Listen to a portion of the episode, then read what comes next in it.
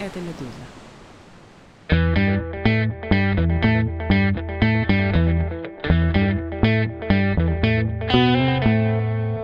Здравствуйте, вы включили подкаст о новостях, которые долго остаются важными. Он называется «Что случилось?». Мое имя Владислав Горин. Этот эпизод о боевых действиях в секторе Газа, которые обещают перейти из фазы полномасштабной, с большим числом жертв войны в режим более ограниченных операций.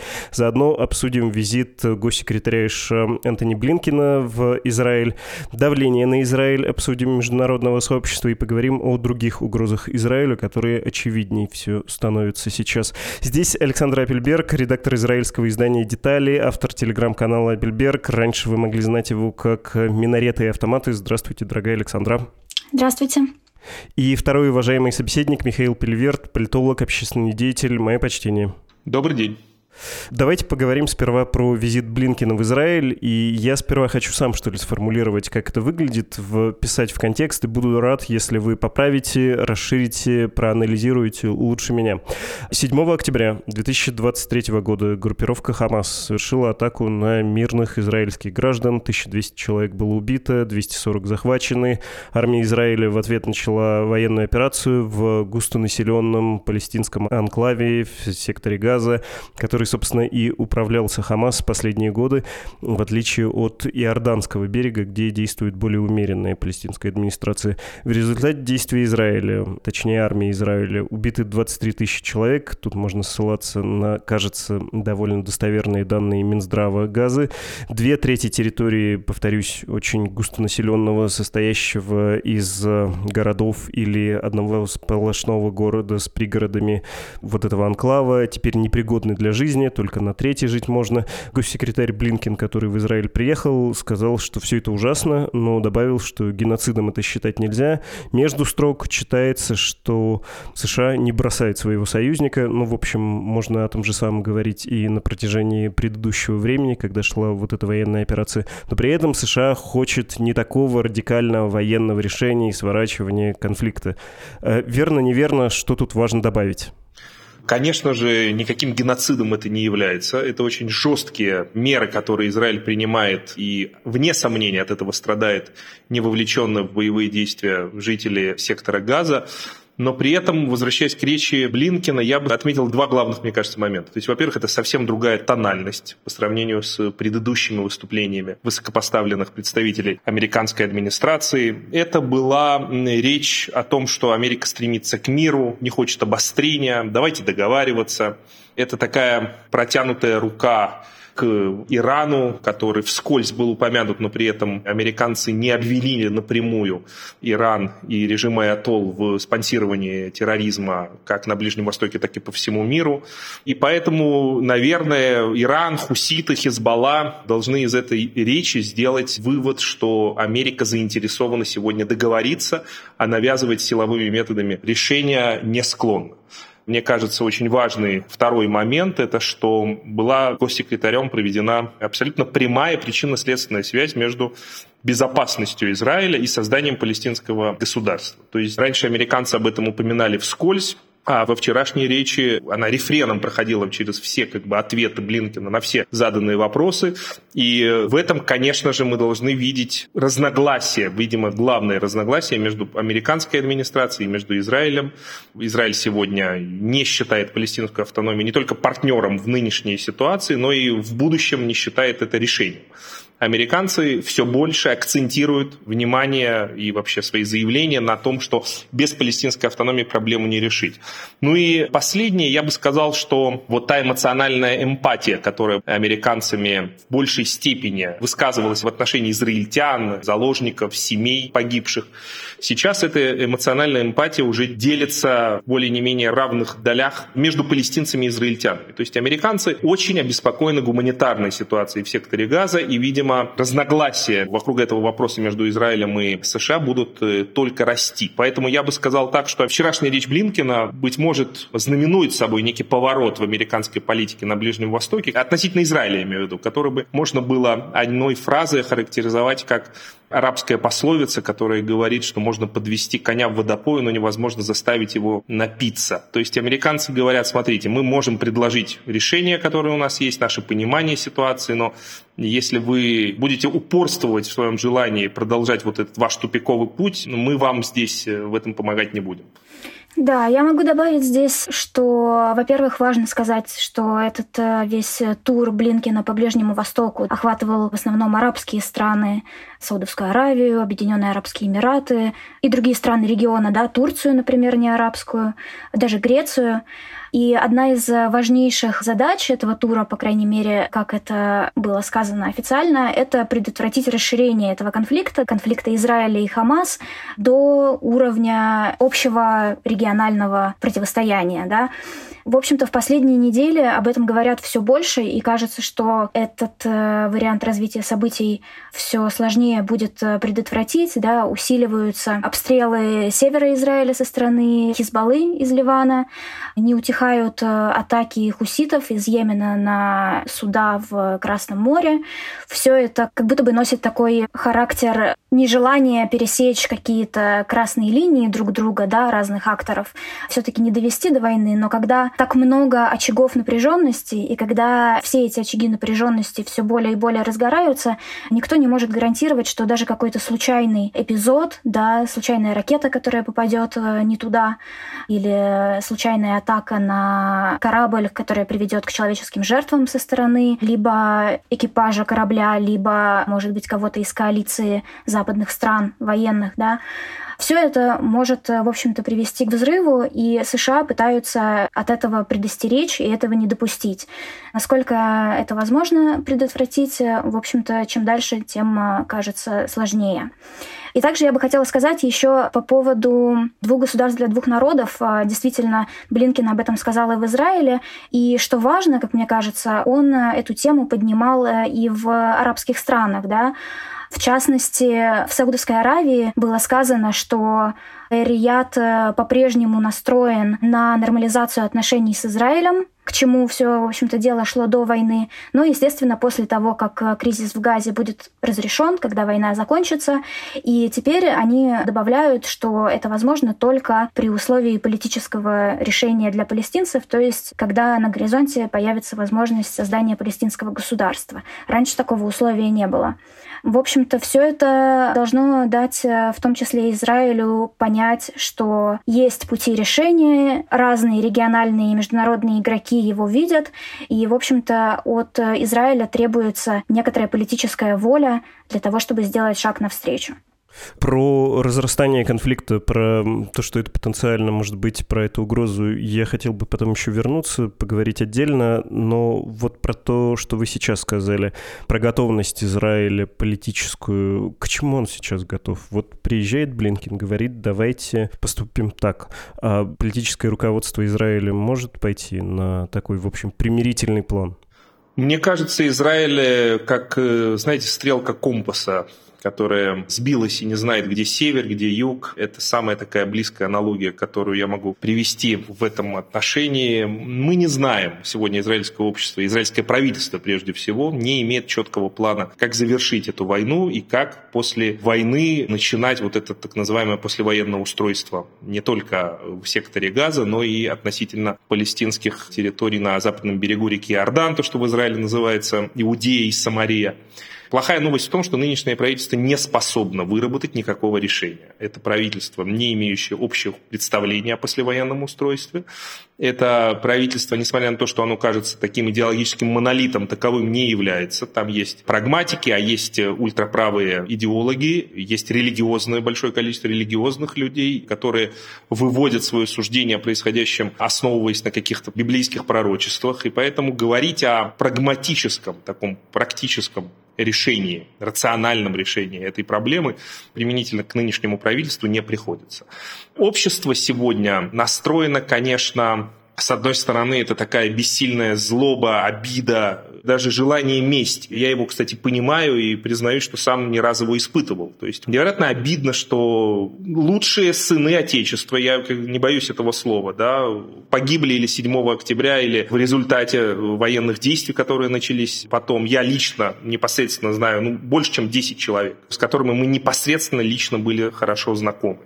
И поэтому эта обида и какая-то растерянность такая оперативная, она еще непонятно во что выльется на предстоящих внеочередных, как мне кажется, выборах, которые пройдут в Израиле в 2024 году. То есть там вряд ли возникнет какая-то позитивная повестка, вряд ли на горизонте есть какие-то решения, понимаете? То есть я не вижу силы в израильской политической карте, которые придут к этим выборам с новой повесткой. Да, вот как мы предлагаем решение. Здесь я, кстати, готов обсуждать любые решения. Два государства для двух народов, какой-то вариант конфедерации, какая-то очень медленная подготовка палестинского общества, знаете, такая перевоспитательная какая-то работа, которая подготовит палестинцев к национальной идее, да, что ли, к реализации национальной идеи. Или будь то даже скандальное предложение о так называемом добровольном трансфере. Я же ведь не видел ни одного реального предложения, которое бы объяснило, как это можно реализовать и как получить прежде всего согласие самих палестинцев на это решение, без которого говорить о его реализации будет просто наивно.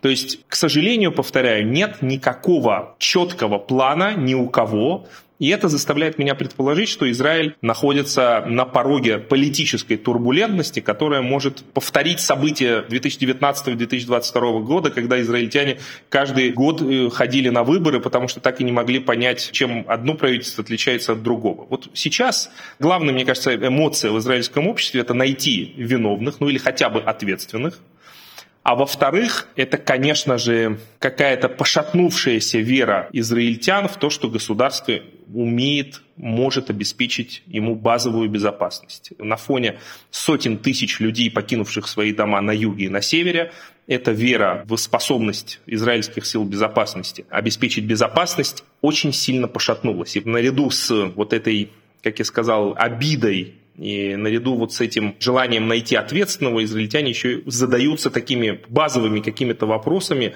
А как же так получилось, что в 2023 году страна, которая входит в десятку сильнейших стран мира, с военной точки зрения, с точки зрения экономического развития, индекса человеческого развития, мы э, на самом деле оказались у какого-то разбитого корыта. Даже если бы в Израиле вдруг появился политический импульс в сторону двугосударственного решения, я абсолютно согласна, что никакого такого импульса нет и, в общем-то, не предвидится. Но проблема еще и в том, что мне очень сложно представить, как бы это в любом случае было возможно. Какая такая палестинская администрация может э, взять на себя ответственность за сектор газа, да, то, что предлагают американцы в частности, когда палестинская администрация, в общем-то, даже за западный берег толком э, не может может отвечать и не может держать его под контролем. Каких таких палестинских новых политиков или деятелей, которые были бы более-менее нелояльны, но хотя бы могли бы работать с Израилем, да, могли бы найти какой-то общий язык, и с какой стати такие политики будут приемлемы для палестинцев, в которых претензия, в общем-то, к палестинской администрации в частности заключается в том, что они коллаборанты, которые, в общем-то, сотрудничают с Израилем, и палестинскому населению это ничего хорошего, в общем-то, не принесло. Почему сейчас кто-то должен поверить, что это будет по-другому? Откуда демократические институты и демократическая культура появятся, если все это время ее не было, и она подавлялась в том числе коррупционными элитами палестинской администрации? Да? То есть я считаю, что в этом есть большая доля ответственности Израиля, да, который на протяжении нескольких десятилетий пытался ослабить палестинскую администрацию, порой даже за счет усиления Хамаса, да, для того, чтобы, когда международное сообщество проявит твердости и снова напомнит о решении о двух государствах, сказать, что мы, в общем-то, не против, но с кем нам договариваться, с какими палестинцами, с каким руководством. Они сами не могут понять, кто их представляет. Это проблема, которая появилась не с началом войны в Газе, да, это очень э, долгая история, которая усугублялась все эти годы, и она не будет разрешена с окончанием войны, она не будет разрешена в течение нескольких лет после окончания войны, даже при желании которого, опять же, нет и, по-моему, и не предвидится. Можно я здесь добавлю, мне кажется, две узловых ключевых проблемы, о которых мало говорят. То есть, во-первых, это палестинская идея национального самоопределения, в ней нет позитива, понимаете? В ней есть очень много негатива, она строится на ненависти к Израилю, ощущение общего вот этого врага, которого они в нас видят. Это главный общий знаменатель всех палестинцев, но при этом они за последние несколько десятков лет, ну и прежде всего их лидеры, не сумели нащупать иные точки вот этой национальной солидарности, да, будь то культура, будь то наука, будь то просто любовь к своим детям, попытка построить свои институты, какие-то формальные признаки демократии. В этом есть наша вина тоже, но отсутствие вот этого позитива в национальной палестинской самоидентификации заставляет меня предположить, что они пока к этому не готовы. Не мне это определять, но при этом любая нация, перед тем, как она становится нацией с государством, в ней должны созреть определенные процессы. В том числе процесс воспитания в своих детях не только ненависти к другому, а прежде всего любви к своей земле, к своей жизни, к свободе, к справедливости там, и так далее. А второй момент – это об участии американцев да, вот в попытках решить ближневосточную проблему. Американцы последние сто лет, ну, вот как минимум начиная с эм, Вудру Вильсона и его идеи о Лиге наций, считают, что право на самоопределение, которое ведет к независимому государству, во-первых, это самое главное, самое базовое право всех наций, а во-вторых, они считают, что как только в том или ином обществе возникают или насаждаются формальные демократические процедуры, то есть свободные выборы, например, да какие-то выборы, или какая-то государственная власть, то общество неумолимо будет идти к прогрессу, к свободе, процветанию. Это оказалось ошибкой. Когда они в 2006 году навязали нам всем выборы в палестинской автономии, на которых победил Хамас – и позже никто не хотел признать этих выборов, потому что уже тогда Хамас мог считаться террористической организацией. Это усугубило ситуацию, потому что, повторяю, палестинцы не готовы к той форме западной демократии, которую здесь пытаются насадить американцы. Это должен быть гораздо более медленный процесс, который прежде всего связан, повторяю, с сменой поколения. Новое поколение палестинцев, которые привнесут позитив свою национальную самоидентификацию, а не только ненависть к израильтянам или к евреям.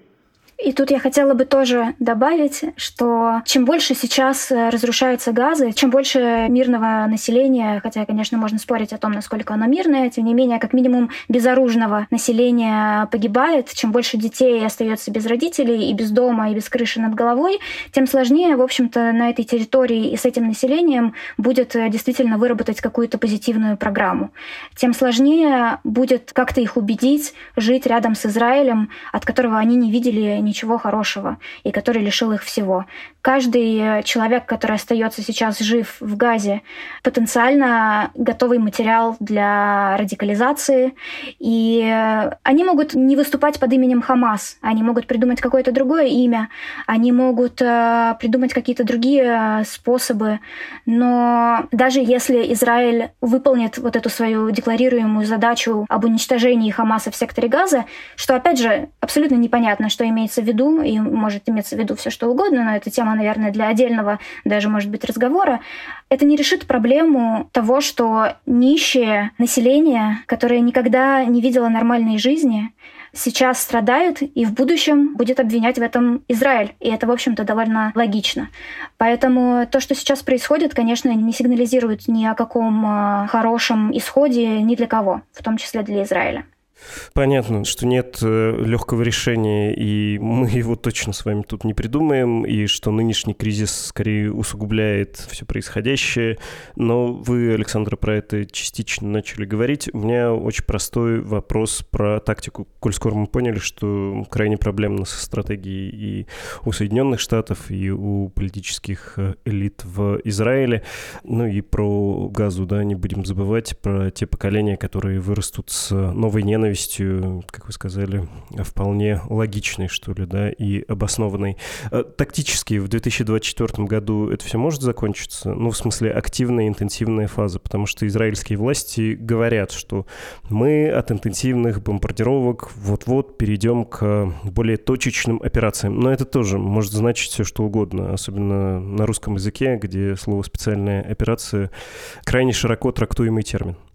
Вы знаете, это напрямую зависит прежде всего от цели войны. То есть я предполагаю, что у военных есть определенный банк знаете, военных целей, которые они вот методически уничтожают. Да, там боевую силу, живую силу противника уничтожают, тоннели, фабрики по производству косамов ракет и так далее. Но в какой-то момент вопрос, где поставить точку, будет зависеть от политиков. Вот сегодня я полностью убежден, что политики для себя не понимают до конца где именно э, ставить эту точку, будущая мозаика победы, ну, картинка победы, наверное, напрямую прежде всего зависит от судьбы израильских заложников. То есть мы не можем говорить ни о каком окончании боевых действий в секторе Газа без освобождения заложников, во-первых, без, я предполагаю, физического устранения определенных таких знаковых фигур главарей Хамас или их удаления из сектора газа, я не знаю, на остров Святой Елены условно.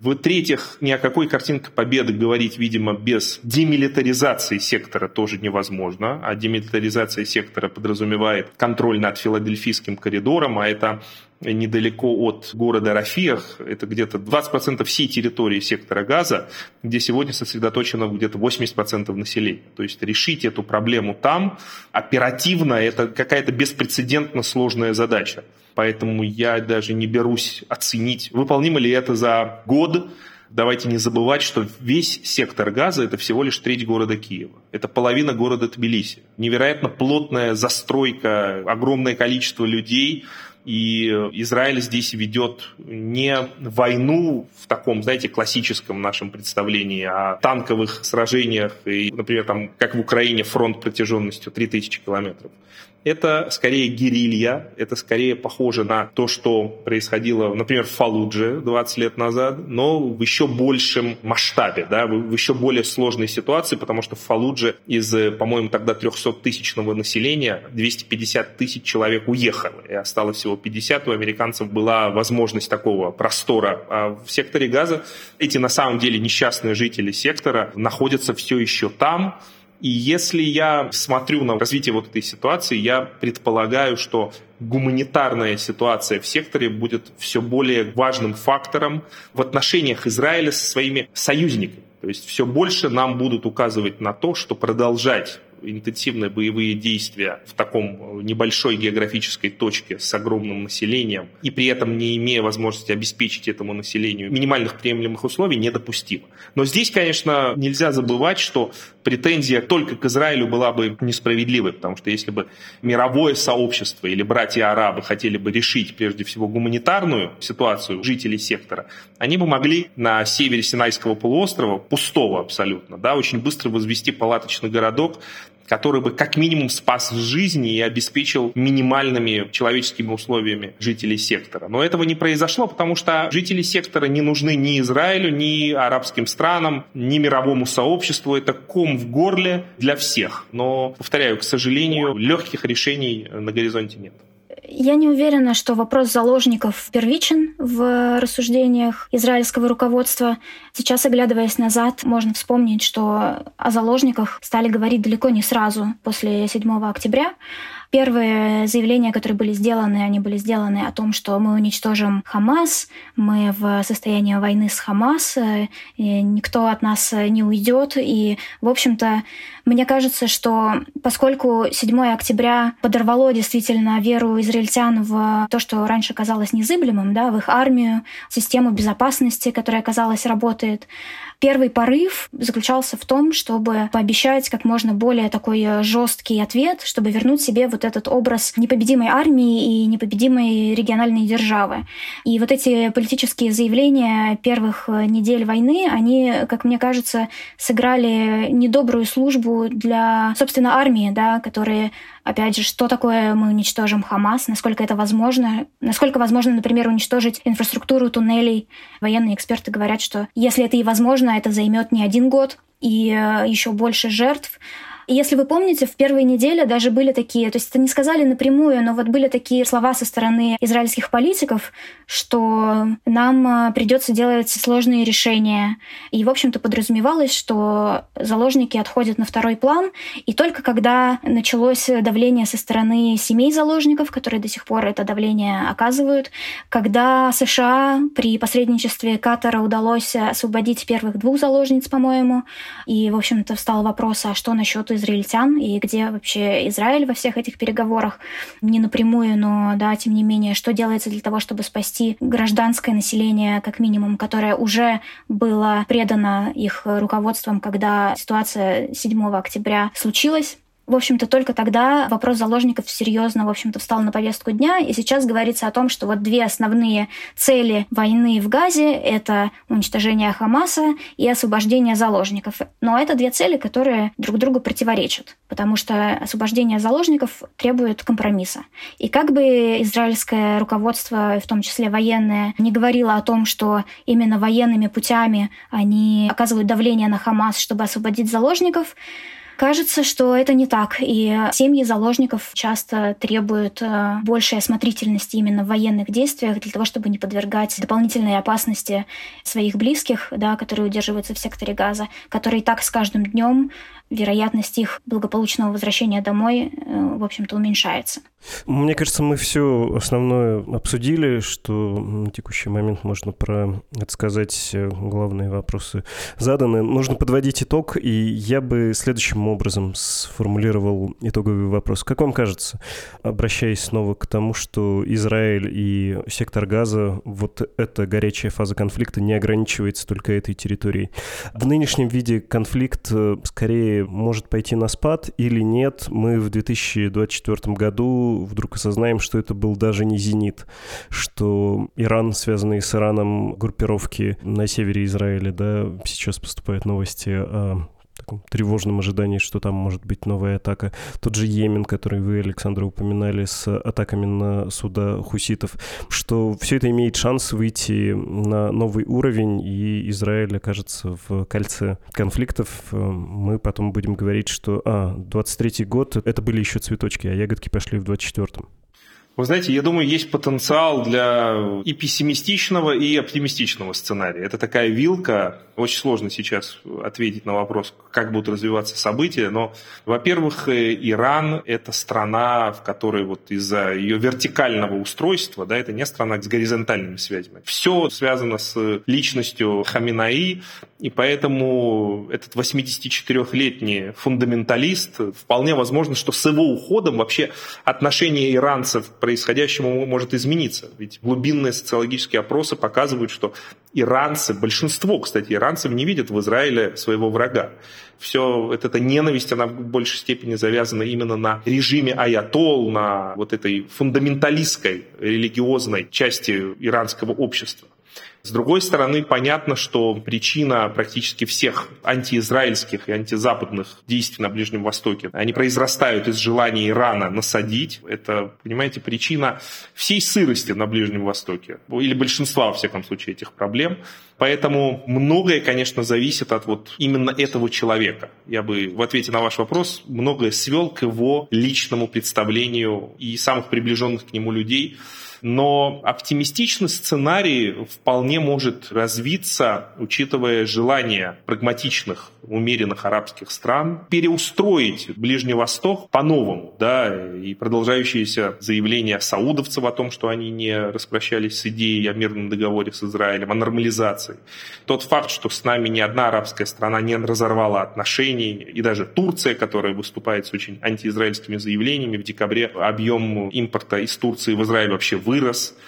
То есть, если абстрагироваться от слов, ну и от военных действий, да, то предпосылки для какого-то мирного исхода, вне сомнения, есть. Но я бы здесь акцентировал внимание на Иране, потому что кроме самой палестинской проблемы, которую надо решать, да, я ни в коем случае не говорю, что она сама собой будет разрешена, но силовой метод решения палестинской проблемы, он сегодня связан с Ираном. Это та страна, которая хочет в своих интересах эскалировать ситуацию, создать напряжение. И поэтому от развития именно внутри иранских событий во многом будет зависеть, как пройдет 2024 год. Я думаю, что если прагматически смотреть на вещи, то ни Ирану, ни Хизбалле, ни тем более Ливану, который уже, в общем-то, не функционирует как э, самостоятельное государство, ни каким-то хуситам в Красном море, в общем-то, невыгодно эскалировать ситуацию до полномасштабной региональной войны. Конечно, им нужно держать лицо, конечно, им нужно показывать, что они тоже часть э, вот этого противостояния, и они вносят свою лепту, да, но все это такая тонкая калибровка для того, чтобы не переборщить, да, и когда несколько недель назад я отвечала для кого-то на вопрос, э, будет ли более масштабный конфликт, я говорила, что вроде бы никто его не хочет, но многое зависит от э, ситуации на местах, и, например, если будет убит какой-нибудь высокопоставленный начальник Хизбаллы или какой-нибудь высокопоставленный начальник СИР, да, Корпуса стражи Исламской революции, вполне возможно, что эти силы посчитают необходимым для себя ответить да, на этот удар. С тех пор, в общем-то, мы увидели и убийство высокопоставленного главаря, скажем так, Хамаса на территории Ливана, причем в Бейруте, а не где-нибудь там у границы, и убийство высокопоставленного генерала Ксир. И, в общем-то, с тех пор эскалация, конечно, происходит, да, но она все равно как бы сдерживается в каких-то рамках. Я думаю, что если большая война начнется, она начнется не потому, что Али Хаминеи решит, а потому что любой случайный элемент вот в этом накале страстей на любом из этих фронтов может привести к тому, что вот эти все тонкие расчеты сорвутся. Еще один э, важный момент – это, конечно, то, что война – это вопрос не только внешнеполитический, это вопрос и внутренней политики Израиля, и внутриполитические расчеты здесь тоже играют большую роль. На днях, по-моему, была статья в э, Wall Street Journal, если я не ошибаюсь, где, в общем, со ссылкой на источники было сказано, что американцы опасаются, что премьер-министр Израиля готовится к эскалации на севере, потому что это, в общем-то, залог его политической выживаемости. И действительно, даже люди из Ликуда, даже люди более-менее приближенные к Нетаньягу, они говорят о том, что после войны нужны выборы, и по опросам, в общем-то, совершенно не факт, что эти выборы ему удастся выиграть. Я не хочу говорить, что он специально затягивает войну, но я думаю, что это фактор, который среди прочих факторов тоже играет свою роль, особенно учитывая все его уголовные преследования, угрозы судов а, и так далее.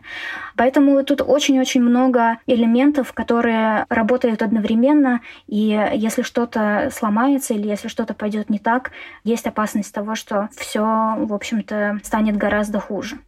Здесь я должен согласиться, что, во-первых, вот этот фактор случайности, он очень велик, и на самом деле вполне возможно, что все наши вот эти расчеты падут э, жертвой случайной, вот как э, Александр сказал, какой-нибудь ликвидации, которая, да, там приведет, так же, как э, начало Первой мировой войны абсолютно как бы не было таким прогнозируемым явлением. Но с другой стороны, я не могу здесь не задаться вопросом, найдет ли Израиль в себе силы заново, честно, открыто посмотреть правде в глаза и понять, что без того, чтобы мы не решили палестинский вопрос, безопасность жить нам не получится. То есть это на самом деле один из самых краеугольных вызовов, решение которого это прежде всего наш интерес. Не надо этого бояться, и вполне возможно решить другие проблемы тоже станет легче. Спасибо вам большое за этот разговор, дорогие Александр и Михаил. Спасибо. Спасибо вам. Напомню, что сегодня в «Что случилось» были Александра Апельберг, редактор израильского издания «Детали» и автор телеграм-канала Апельберг, и Михаил Пеливерт, политолог, общественный деятель.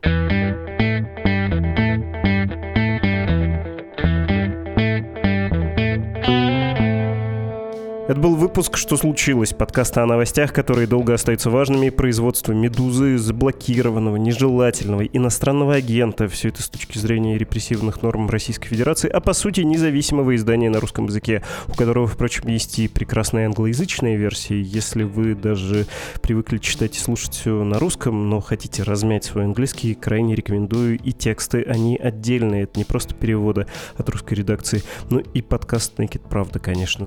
Если у вас вас есть финансовые возможности, если для вас это безопасно, поддержите нас, пожалуйста, материально. «Медуза» существует в основном на пожертвования читателей, слушателей и зрителей. Поделиться мыслями можно в комментариях к эпизоду, в частности на YouTube, но лучше сохранять при этом анонимность, конечно же. Или можно написать на адрес подкаст собакамедуза.io. И, кстати, с прошлого года, все забываю сказать, на YouTube один из внимательных слушателей под выпуском с Леонидом Парфеновым написал, вот вы там, Владислав, позволили себе сказать, дескать, такой у нас с вами, Леонид, эмигрантский разговор, как будто мы во время холодной войны где-то в Праге находимся, и звучим мы работниками некого радио «Свободы». И, конечно, правильно меня поправили, не могли во время холодной войны в Праге сидеть два работника условного радио «Свобода», потому что в Мюнхене была редакция, а в Праге была, конечно же, столица Чехословакии, части соцлагеря. А, так совестно, что вот даже с того года до сих пор не забыл об этом, свербит. Рад, что поделился с вами еще и вслух, хотя и в комментариях там написал, что слушатель абсолютно прав. Все напоминания, все оговорки сделаны. Всего доброго и до встречи.